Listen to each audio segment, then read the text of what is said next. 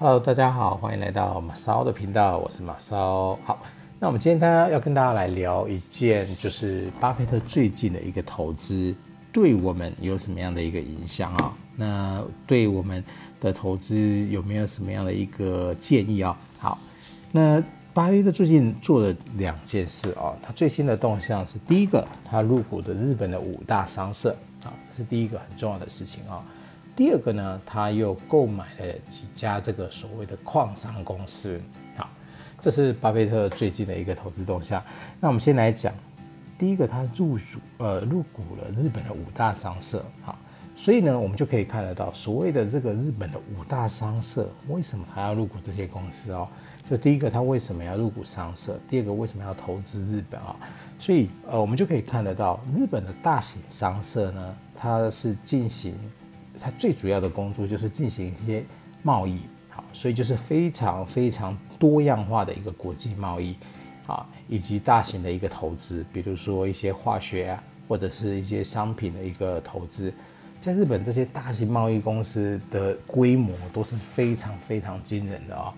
呃，当然在日本他们有一个特色就是所谓的集团啊，所以有所谓的这个三菱集团啊、三井集团。什么住友集团或者什么三井住友，呃，总而言之就是非常非常大型、非常非常不复杂的。好，那还有几家公司，什么伊藤忠商事，这些都是一些大型超商、连锁超商的这个母公司哦。所以从巴菲特投资日本商社的这个事情，我们可以看到一件事，就是说，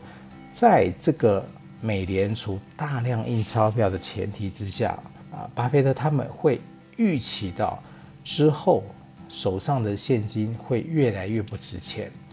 好，因为大量印钞票嘛，所以大家都有钱，所以就是一直买，所以东西就越来越贵，好，所以就是通货膨胀就会越来越高。在这个情况下的话，你手上握有现金跟手上握有商品，哪一个会比较有利？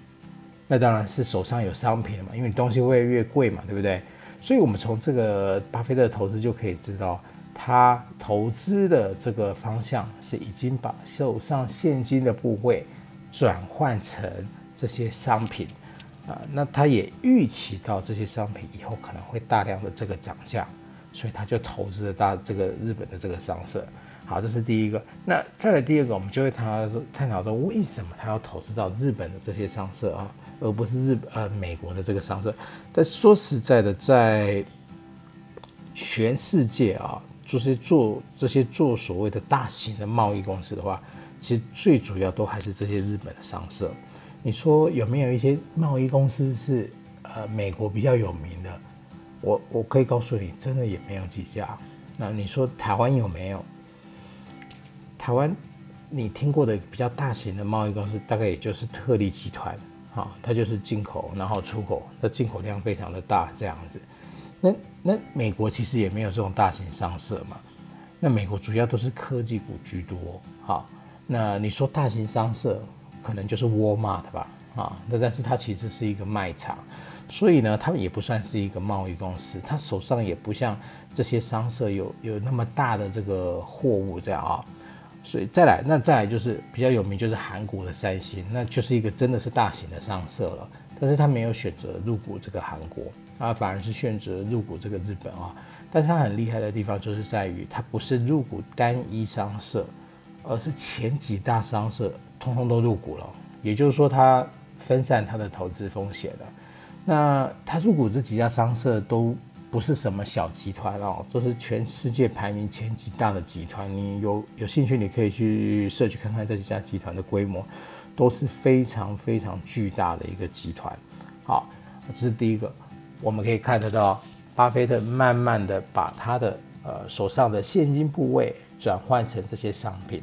好，那再来第二个，他是投资到这个购买的几家公司是呃跟矿业相关的。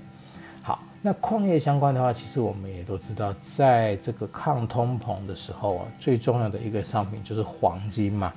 那除了黄金之外，还有一些所谓的这个铜矿、铁矿等等啊。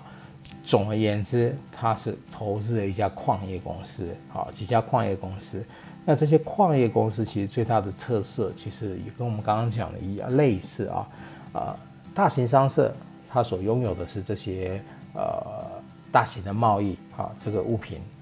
那再来矿商的话，它就是拥有这个原物料。好，等于说呢，它一面投资这些所谓的大型商社的商，呃，这个所拥有的这些贸易的这个商品，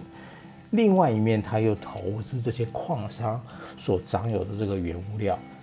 对这家公司来说，啊，他一面拥有原物料，一面又有一个商品，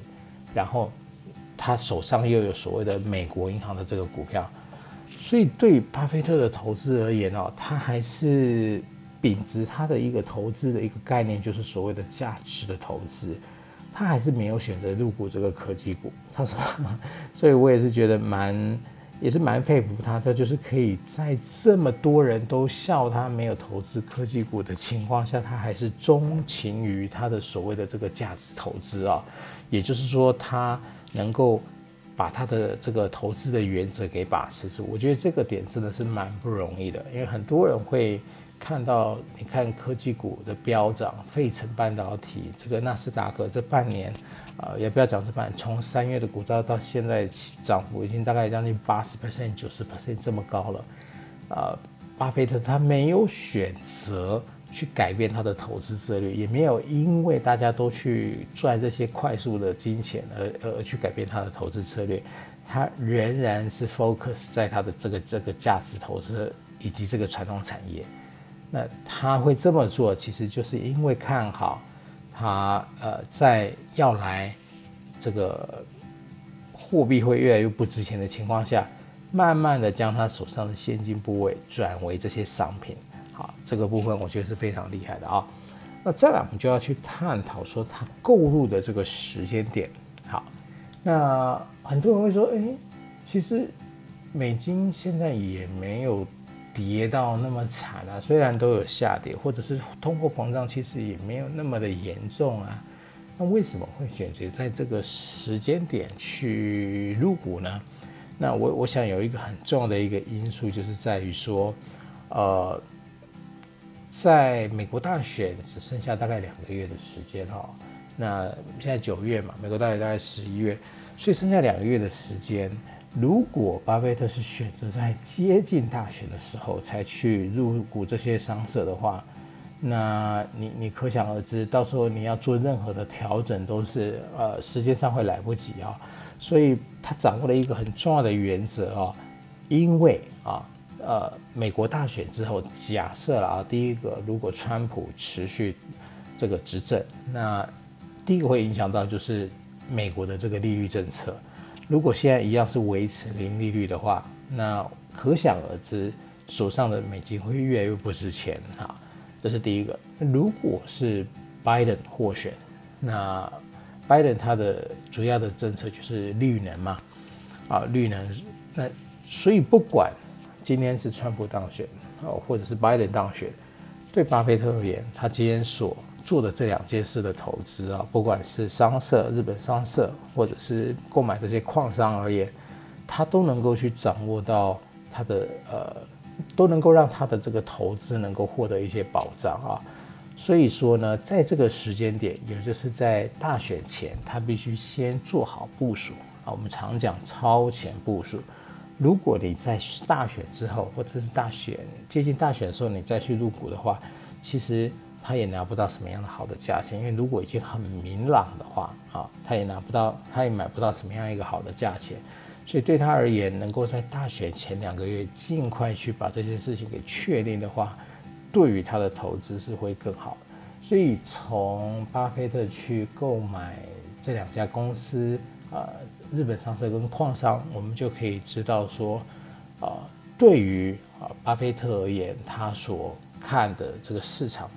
他所观察的市场会是什么样子？那对于我们而言，我们要怎么样去运用手上的这个资金去做一个这个部署啊？那当然也有一派的人认为现金为王啊，我也认为是现金为王没有错，因为少呃这个什么宁愿不呃宁愿少赚也不要多赔嘛，对不对？但是呢，另外一面你必须去考虑啊，你手上的现金越来越多的时候，你要如何去抵挡？这个即将高升的这个通货膨胀的这个指数啊，呃，目前看到通货膨胀是没有上涨的，在台湾而言，但是你要知道，在美国，因为这一波的这个大量钞票的印制啊，已其实已经造成部分的地区的房产上升了，因为大家都有一个共识，就是手上的钱会越来越小，所以他们宁愿就把这些钱拿去买房地产。好，那现在又是零利率，所以大家就能买的就去买，所以就造成房价又上升了啊。呃，我看了一下，呃，旧金山啊，因为旧金山房价非常高嘛，我看了一个旧金山的一个普通的房子，你大概很难想象，在一个旧金山一个普通的房子就要一百五十几万美金，大概是三个房间、四个房间就这样子而已哦，要一百五十万美金，那是非常非常惊人的一个价格，啊，这等于是台币四五千万的东西。它不是一个什么大型的庭院哦，像我们在美国电影里面很多看到那种什么哇大型的房子，什么八个房间、十个房间，没有，就四个房间、三个房间这样，两层楼，要一百五十几万美金，